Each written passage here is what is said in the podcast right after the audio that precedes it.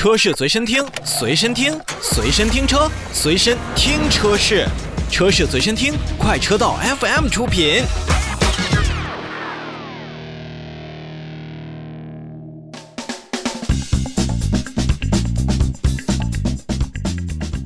我们再来继续看召回。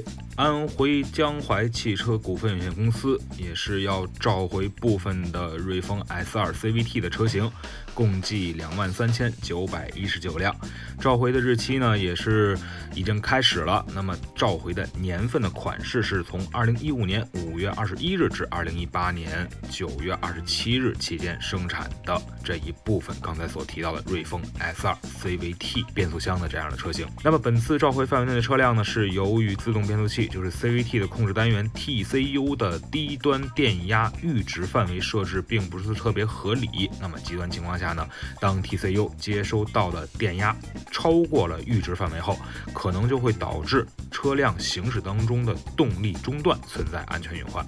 所以，安徽江淮汽车股份有限公司也是将召回范围内的车辆呢，来免费升级 TCU 软件，以消除此部分的风险。